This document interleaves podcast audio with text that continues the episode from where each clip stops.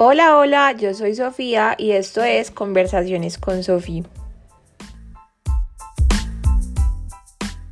Bienvenidos y bienvenidas a este primer episodio de Conversaciones con Sofía.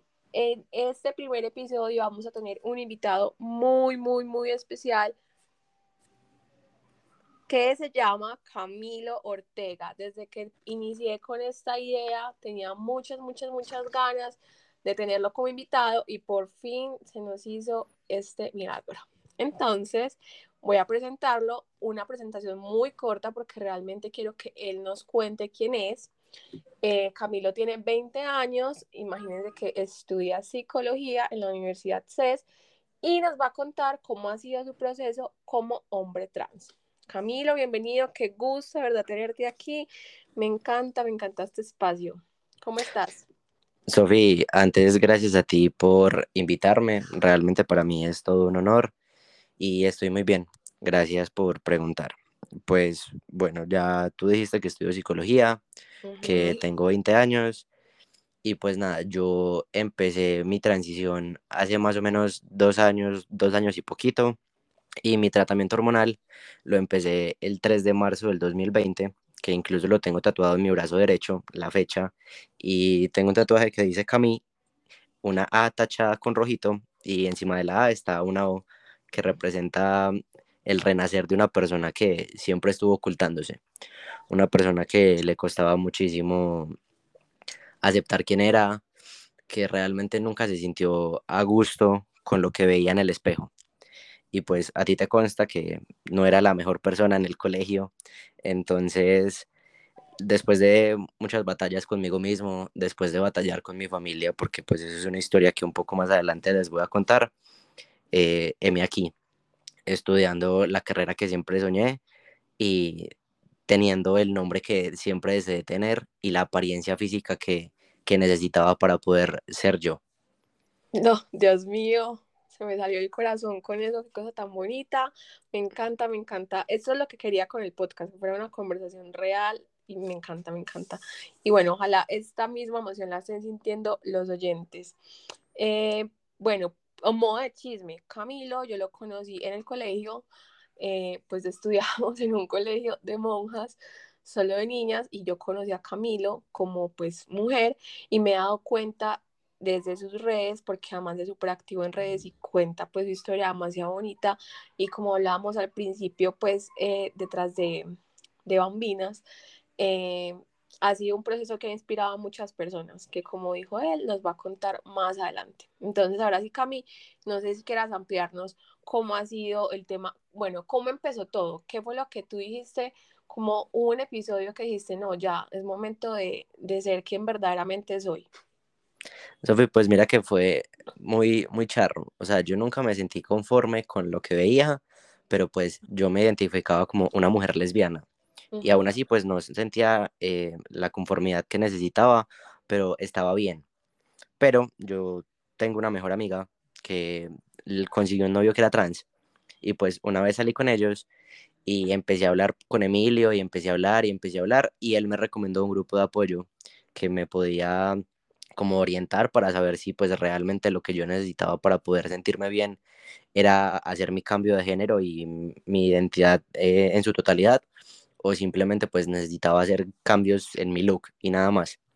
Entonces me contacté con, esta, con este grupo de apoyo que se llama FAUTS, que es Familia y Amigos Unidos por la Diversidad Sexual.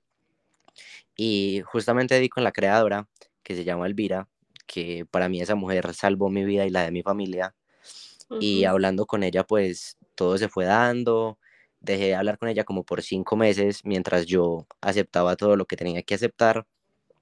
Y para mi cumpleaños número 18 me corté el cabello. O sea, mi cabello era más abajo de la cintura. Y me lo corté, eh, digamos que a longuito, más o menos, por decirlo así.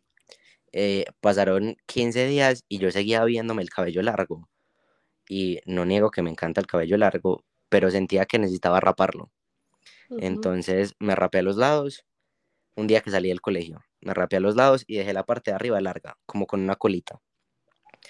Y justamente ese día teníamos ensayo de, de la antioqueñidad en el colegio y todos los profesores me regañaron.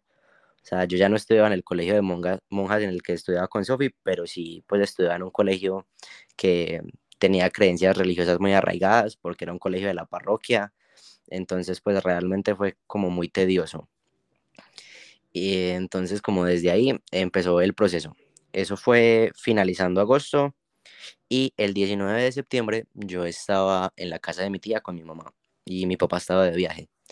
Entonces estábamos mi mamá, mi tía y yo y yo sentía la necesidad de decirlo, o sea, ya no podía guardarlo más. Eh, y salí, me senté en la sala con ellas dos y me puse a llorar. O sea, yo no era capaz de hablar. Yo lloraba y lloraba y lloraba hasta que llegué al punto en el que controlé mis lágrimas y les dije que era una persona trans. Les expliqué pues qué conllevaba ser una persona trans, eh, cómo ver todo el proceso y pues realmente mi tía me abrazó y me dijo que me amaba tal cual era. Y mi mamá se quedó callada, pero me miró con ojos de amor. Realmente ella, a pesar de que le ha costado, aún le cuesta, en ese momento fue un choque eh, para todo, porque pues mi mamá es religiosa, mi mamá tiene 57 años, entonces pues no es lo mismo decirle a una persona de 18 a una persona de 57. Entonces, eh, ese día yo, yo le di a mi mamá el número de Elvira, porque yo le dije, a mami, si tú de verdad estás dispuesta a apoyarme, tienes que entenderlo. Y yo sé que una persona adulta te lo puede explicar mejor que yo. Una persona que tiene dos hijos gay y que creó una fundación a base de eso. Entonces, pues, eh, mi mamá empezó a hablar con Elvira. Ella nunca me contó que habló con Elvira. Elvira es la que, la que me contaba a mí. Y un día mi mamá me dijo que iba a salir a almorzar con mis tías. Y pues realmente no. Se fue a tomar el algo con Elvira. Oh my God, me encanta. Entonces, pues Elvi me contó ese día, me dijo, Cami, hablé con tu mamá, ella está dispuesta a apoyarte, solo tienes que darle tiempo. Y bueno, justamente para esa semana el grupo de apoyo se hacía. Y en ese momento pues todavía era presencial porque pues no estaba todo esto de la pandemia ni nada. Y yo le pregunté a ella que si quería ir conmigo. Ella me dijo que sí. Todo el grupo de apoyo, ella se la pasó llorando llorando, llorando y abrazándome, diciéndome que me amaba, que no sabía cómo le íbamos a decir a mi papá, pero que ya estaba dispuesta a mover cielo, mar y tierra por mí. Entonces, bueno, la cosa se quedó así, como a los tres días llegó mi papá que estaba de viaje y eran las cinco, eran como las cuatro de la mañana, más o menos, cuatro o cinco, y yo tenía clase ese día, pero pues realmente yo me sentía tan mal que fui, me acosté en la cama de ellos y le dije a mi mamá que le iba a decir a mi papá. Entonces mi mamá le dijo a mi papá que yo estaba enfermo y que ese día no era al colegio. Entonces, como a las 7 de la mañana, pues yo ya no podía más, yo estaba temblando, llorando en mi habitación y salí y lo senté en la sala. Y pues le conté todo eh, y él se quedó callado. Eh, pues mi papá es alcohólico. Y ese día llamó a la tienda y pidió muchas botellas de alcohol y ese día se emborrachó y duró más o menos 15 días bebiendo sin parar. Durante esos 15 días, él me dijo que no me iba a aceptar, que no me iba a apoyar, que él no estaba dispuesto a, a esto, que él había tenido una, una, niña y que nunca, nunca iba a aceptar a un, a un niño. La cosa se quedó así. Yo empecé eh, a hacer mis trámites para empezar el cambio de nombre. Mi mamá fue la que estuvo conmigo en cada instante pues realmente el proceso de cambio de nombre ha sido lo más fácil de todo el proceso que llevo. Entonces, pues nada, luego de que me cambié el nombre, pues ya todos mis papeles estaban en regla, excepto pues mi diploma del colegio, porque cuando me gradué pues ya no, no había hecho el trámite. Y bueno, empecé la universidad y justamente un mes después de que empezó la universidad, llegó la pandemia. No. Entonces, pues yo sigo siendo primíparo en quinto semestre porque apenas empecé la presencialidad. El caso es que, pues en medio de la pandemia, los grupos de apoyo se empezaron a hacer virtuales. Y por allá eso de abril, mayo, más o menos en mayo, había un grupo de apoyo y yo le dije a mi mamá que si lo quería ver conmigo. Y mi mamá me dijo que sí, pero que lo viéramos en la sala, que ya no quería estar en mi habitación porque en mi habitación hace mucho calor. Entonces nos sentamos en la sala y mi papá se quedó en el comedor y él escuchaba pero no hablaba. Y ese grupo de apoyo marcó un antes y un después en mi casa, porque el grupo de apoyo se trataba de los pedidos que uno como hijo tenía para los padres y lo que los padres tenían para uno como hijos. Entonces hubo una actividad en la que a nosotros nos ponían a escribir en una hoja de papel que era lo que nosotros más queríamos que nuestros papás hicieran, ya sea algo material o algo emocional.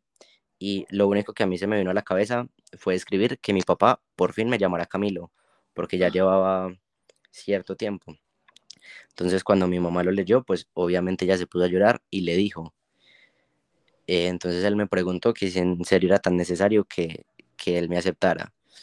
Y yo le dije que sí, que realmente lo único que yo deseaba en mi vida era poderme sentir amado por la persona que me dio la vida y por la persona que siempre se había preocupado por mí.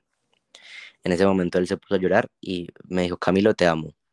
Yo, yo no. supe cómo reaccionar. O sea, yo, yo estaba en shock y pues él simplemente me dijo que, que le diera tiempo para aceptarlo, para, para poder, eh, poder hacer las cosas bien. Y bueno, después de que él, él aceptó, fue que empecé el rumbo hacia las hormonas.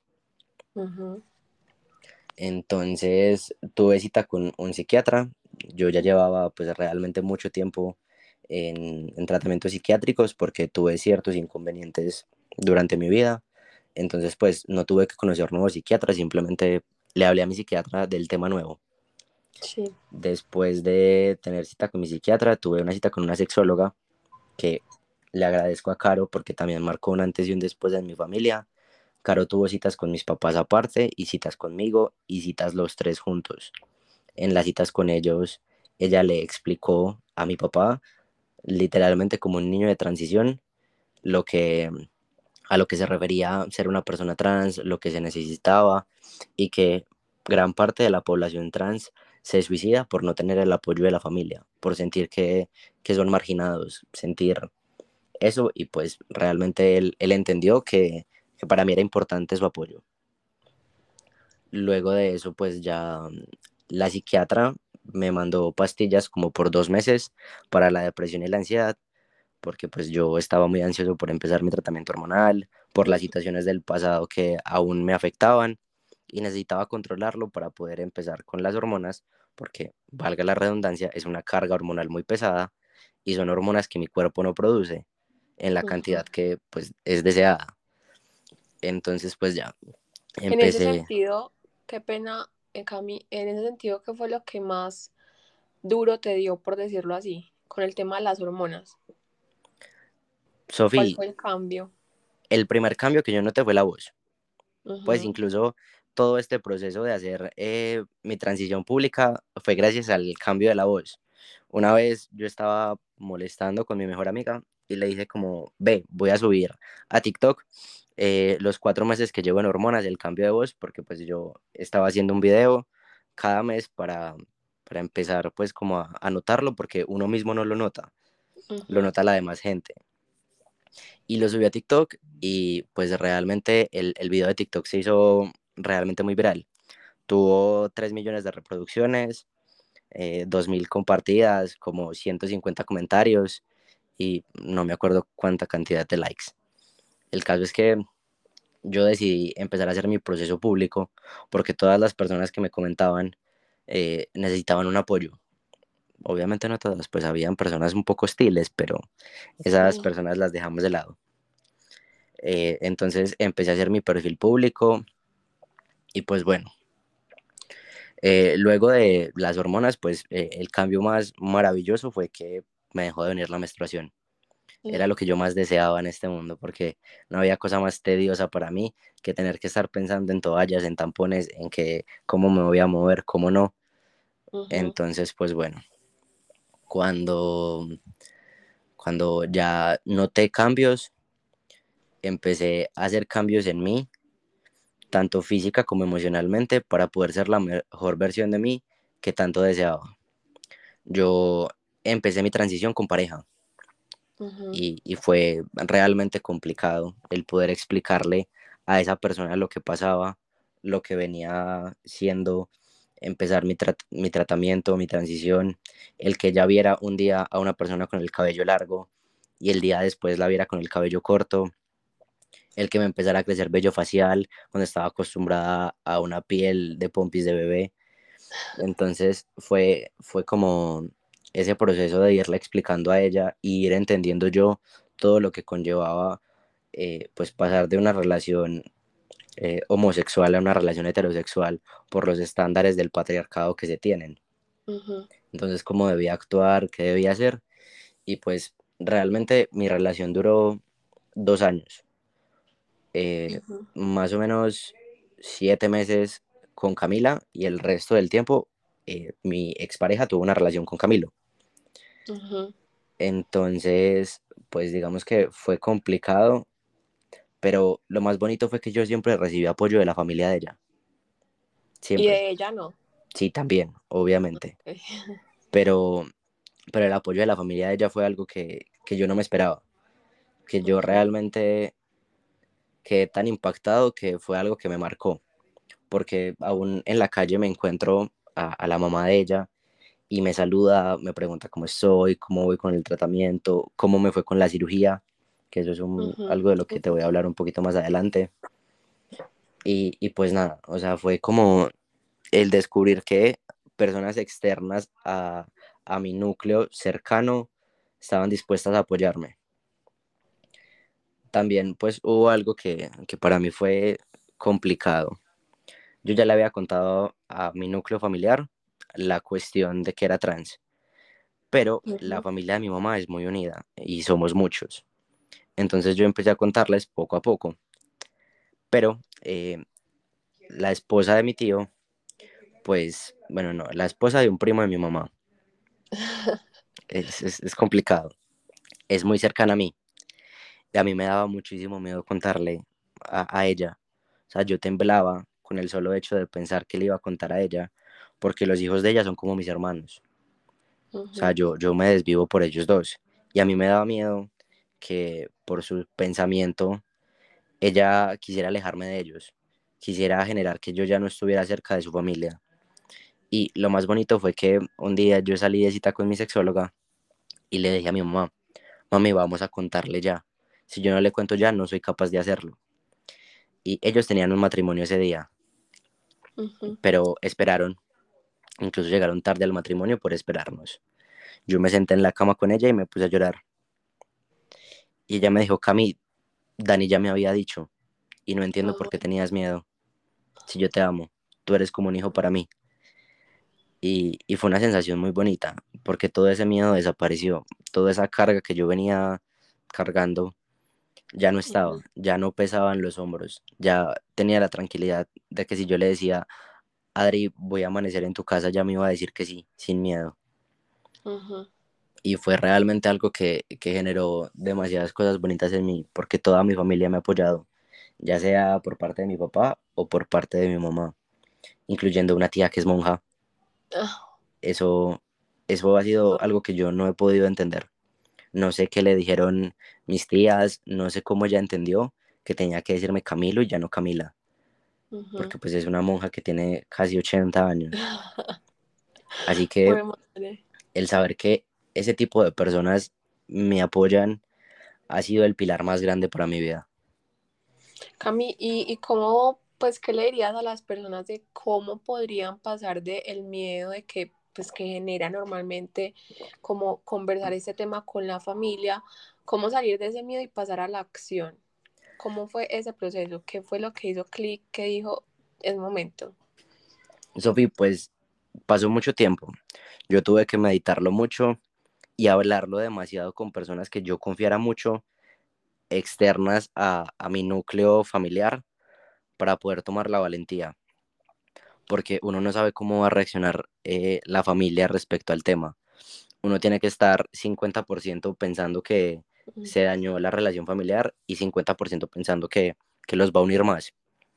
Entonces, ese 50%, a pesar de que pesa lo mismo que el otro, carga más y hace que las cargas negativas en tu cuerpo, pues, sean más, más consistentes que pensar en lo positivo, porque pues por lo general las personas se, se enfrascan en lo negativo, Entonces, lo que yo les diría es que primero se tomen el tiempo para analizar si es de verdad lo que quieren, porque esto no es una decisión que se pueda eh, deshacer, no es una decisión que tú digas, hoy empiezo mis hormonas y mañana las dejo, porque el dejar el tratamiento hormonal es una carga para tu cuerpo, es una carga para, para tus órganos, es una carga para ti mismo, porque ya te estás acostumbrando a unas hormonas que no vienen de ti, y el dejarlas cambia mucho. O sea, si yo en este momento dejo mis hormonas, la voz igual me va a quedar gruesa. El vello facial no va a desaparecer rápido. Y pues, obviamente, pues lo de la cirugía ya no hay vuelta atrás. Bueno, eso es algo que nos falta conversar. ¿Cómo nos quieres contar esa parte? Bueno, el tema de la cirugía es un, un tanto complicado. Que eso, paréntesis, también la vengo siguiendo hace rato porque tengo entendido que estuviste ahorrando para poder hacértela y que tu pareja te estaba apoyando, o bueno, no sé si es la expareja, pero que estuvieron como en un proceso bastante largo, ¿cierto? Sí. Pues realmente eh, mi expareja estaba dispuesta a costear cierta parte de, las cirugías y si mi familia eh, seguía negativa a hacerlo. Pero eh, pues llegamos a un punto en el que yo estaba a punto de, de entrar en un colapso nervioso y en una crisis de depresión muy grande, al punto de querer que me internaran si no me operaba. Yo me quería operar antes de cumplir 20 años. Yo lo necesitaba, lo anhelaba, porque siento que llegar al segundo piso iba a hacer que la cirugía fuera más caótica para mí, porque yo no podía ir a la playa tranquilo y venía pensando en un viaje a la playa hace muchísimo tiempo. Yo no siquiera iba a piscina porque me daba pánico que el binder, que es la cosa que hace presión eh, en el pecho para las personas que aún no se han operado, se notara. A mí me generaba eh, una crisis muy grande verme al espejo y saber que los pechos estaban ahí porque para acabar de ajustar eran realmente de un gran tamaño. Entonces, pues nada, yo empecé a conversarlo con mi familia y pues según la OMS, la disforia de género aún sigue siendo una enfermedad y por ende todas las enfermedades deben ser cubridas por la EPS y todos los tratamientos que ella conlleve. Entonces, pues las hormonas a mí me las da la EPS y la cirugía también me la debía dar la EPS, pero era un proceso muy largo, todavía es un proceso muy largo. Hay que poner tutelas y la EPS no lo acepta y yo no estaba dispuesto a esperar. Yo les dije a mis papás que incluso podía dejar de estudiar un semestre porque pues lo que valía el semestre vale la cirugía, para que ellos, ellos aceptaran el, el, pagarme la cirugía. Y después de muchas peleas, el decirme que esperara, que eso no importaba tanto, se logró. O sea, logré mi cometido de operarme antes de mi cumpleaños, antes de cumplir los 20. Me operé el 25 de julio, una semana, más o menos una semana antes de mi cumpleaños. O sea, en mi cumpleaños estuve medio inválido, pero feliz. Pero con el sueño cumplido. Sí, o sea, yo estuve de rumba, sangrándome, pero de rumba. Ay, ¿en serio? O sea, yo tenía una faja y cuando me quité la faja, llegando de la rumba, estaba llena de sangre, pero contento. Dios. sí, literal, con el sueño cumplido. Entonces, pues bueno, la cirugía, eh, pagándola particularmente, valió 10 millones 700, sin incluir los medicamentos que, pues, tenía que tomar post cirugía y las cremas eh, que debo comprar para la cicatrización. Pero bueno, eh, durante la cirugía hubo una complicación y uno de los pezones se puso necrótico y perdí la mitad de un pezón. O sea, tengo la cicatrización ahí y es un hueco mm, como de medio milímetro, o sea, no es mucho y no se nota cuando lo ves de lejos, pero si te acercas vas a ver ahí como el huequito. Pero es algo con lo que ya he aprendido a vivir, es algo con lo que miro y siento que es una cicatriz de guerra, es una cicatriz que me hace ser Camilo en su mayor esplendor, que me hace ser mejor persona, que me hace poder mirarme al espejo y decir, parce, estás muy rico. Ay, me encanta. y, y, pues también, eh, digamos que cuando yo me operé, ya no estaba en la relación con mi expareja, habíamos terminado ya hace bastante tiempo y estaba empezando una relación nueva. Y pues un día después de mi cirugía, eh, la persona con la que yo estaba cumplía años. Entonces fue un tema como complicado el saber que no iba a poder estar con ella en su cumpleaños, pero que era mi sueño cumplido. Entonces, pues obviamente para ella también fue como raro saber que yo me había operado un día antes del cumpleaños de ella, pues a pesar de que la cirugía pues ya estaba planeada mucho antes de, de conocerla. Pero, pero pues se fueron dando las cosas y en ese momento pues ya llevamos, hoy estamos cumpliendo ocho años, ocho años, ocho meses, ocho meses de novios, justamente hoy. Estamos cumpliendo meses de novios y, y pues ahí vamos, estamos eh, como en el proceso de que ella todavía hay muchas cosas que no entiende sobre el tránsito y sobre el tratamiento, pero siempre está dispuesta a, a aprender, a, a apoyarme. Entonces, pues, digamos que todo se ha ido dando de la mejor manera posible. Y volviendo al tema de tu papá, ¿cómo ha sido como el cambio de cuando empezó y cómo está ahora? Ok, eh, obviamente pues hay momentos en los que se equivocan ambos, me dicen Cami, Camila, o sea, pues porque es difícil, ellos tuvieron Camila 18 años, no les puedo pedir que en dos años dejen a Camila de lado, a pesar de que Camila ya no exista y no haya ni la sombra de ella. Pero pues ambos, ambos han esforzado demasiado e incluso mi mamá se equivoca más que mi, mi, mi papá, se equivoca menos que mi mamá. ¿En serio? O sea, él se esfuerza tanto en, en, en pensarlo antes de decirlo que es, es, pocas veces las que él se equivoca. O sea, realmente él ya asimiló comprendió e interiorizó todo lo que conllevaba tener a Camilo en su vida y ama a Camilo. Me encanta. Él, él, él realmente fue el que intervino con mi mamá para que ambos aceptaran pagar la cirugía. Porque él, él, me vio tan mal que, que él dijo que no podía ver a su hijo triste, que él había trabajado toda la vida para verme feliz y que no estaba dispuesto a, a verme triste nunca valga la aclaración, pues yo soy hijo único, entonces siempre he sido muy mimado y muy caprichoso. Sí. Por y dos. cada cosa, cada cosa que, que, he pedido me la han dado. O sea, uh -huh. nunca he recibido una negativa por parte de ellos. Uh -huh. Entonces, pues, el, el, el, pensar que la primera negativa era algo que iba a ser cumplir mi mayor sueño, fue un choque entre, entre, entre parte y parte, por mis papás, porque pues entendieron que para mí, no entendían que para mí era muy importante y para mí porque lo necesitaba. O sea, más que el aspecto físico, era algo, algo interior, era algo espiritual que yo necesitaba para poder eh, sentirme completo. Entonces, por ejemplo, en el tema de, de cómo percibes tu cuerpo en relación a la autoestima, ¿cómo ha mejorado ese proceso? O sea, ¿qué ha venido cambiando? Sofi, pues empezando, cuando yo me operé estaba pesando casi 80 kilos, uh -huh. porque realmente no me gustaba lo que veía, entonces no me importaba mi físico. Y en este momento ya estoy en 68, uh -huh. porque he empezado a mejorar la manera en que como, he empezado a ver que lo que veo ya sí me gusta, entonces he empezado a cuidarme un poco más para poder llegar al punto de, de quitarme la camisa sin miedo sin importar que las cicatrices se vean y poder decir que, que amo 100% de lo que veo. Pues digamos en este momento estoy en un 80% de lo que me gusta porque pues hay unos que otros gordos que no me cuadran, pero en este momento mi apariencia física refleja mi apariencia interior, Ay, refleja lo mucho que, que me he amado, refleja lo mucho que las personas a mi alrededor me han amado y me han mostrado. Entonces eh, he descubierto que el interior afecta al exterior. Cuando a mí antes no me importaba si el exterior estaba bien o el interior estaba bien, porque pues realmente no era, no era de mi agrado lo que veía. Uh -huh.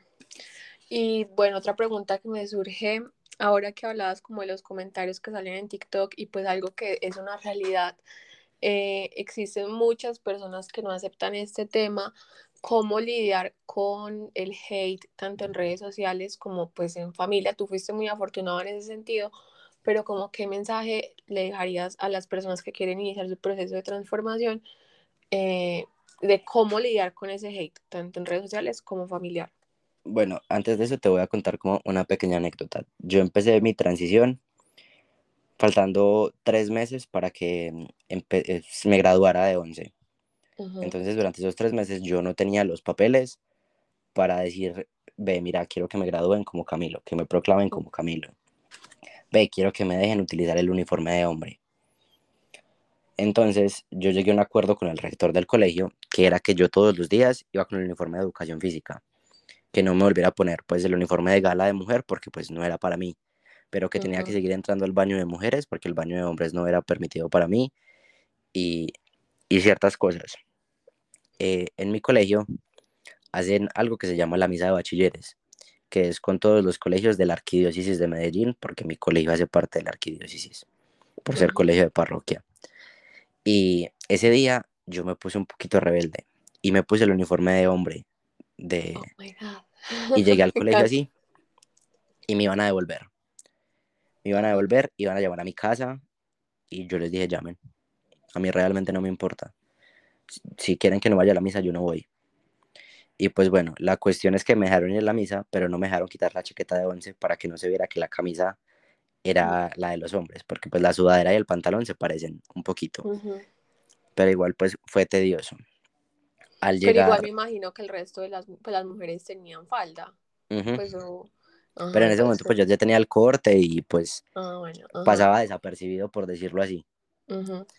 Al llegar el día de la graduación, a mí me obligaron a graduarme con el uniforme de educación física, debajo de la toga, pero igual, uniforme de educación física, cuando todos, todos mis compañeros, los 135 que eran, estaban con uniforme de gala.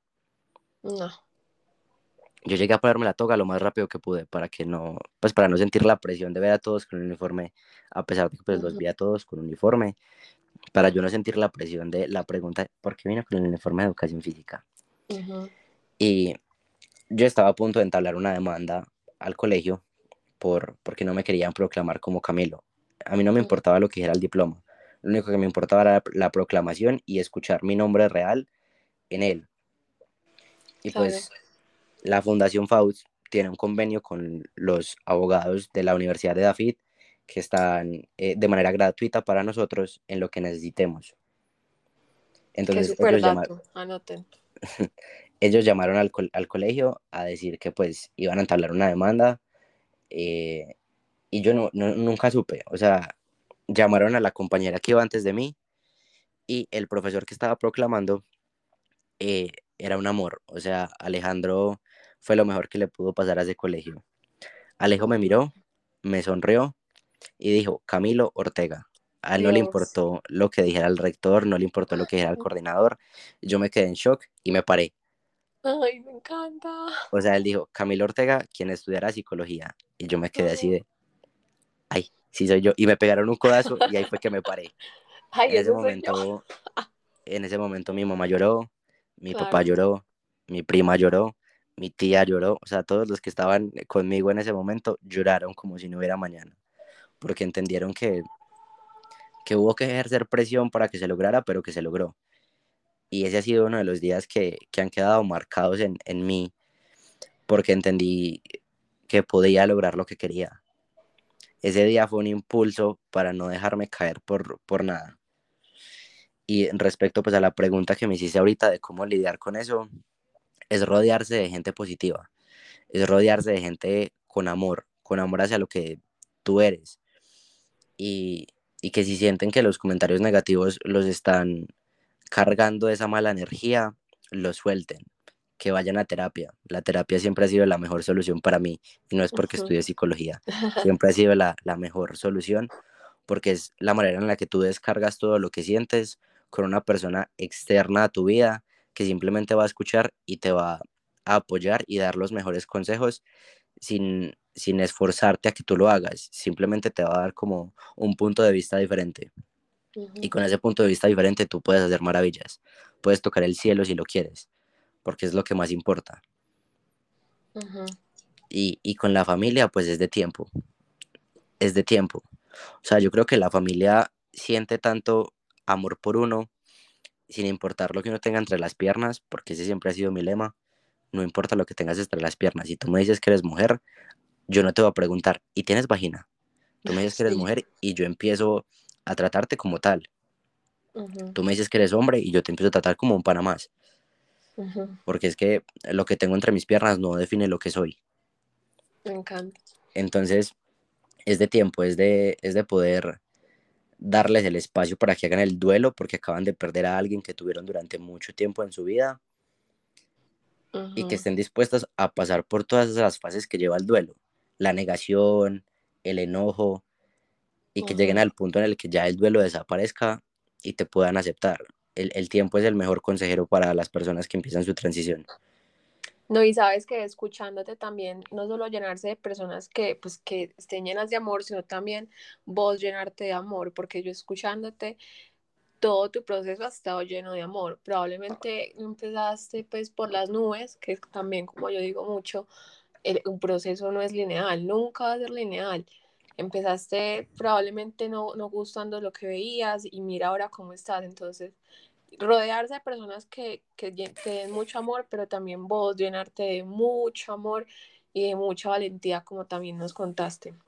Bueno, finalmente, para terminar, porque ya se nos está acabando el tiempo, eh, ¿qué mensaje le dejarías a las personas que quieren iniciar su transición?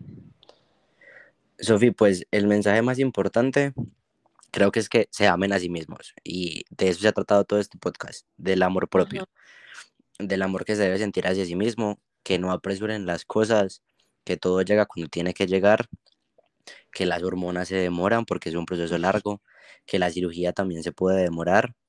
En mi caso, pues realmente se demoró hasta el punto en el que yo ya no pude más y tuve que obligar a mis papás a que lo hicieran, pero hay personas que están dispuestas a esperar y está bien.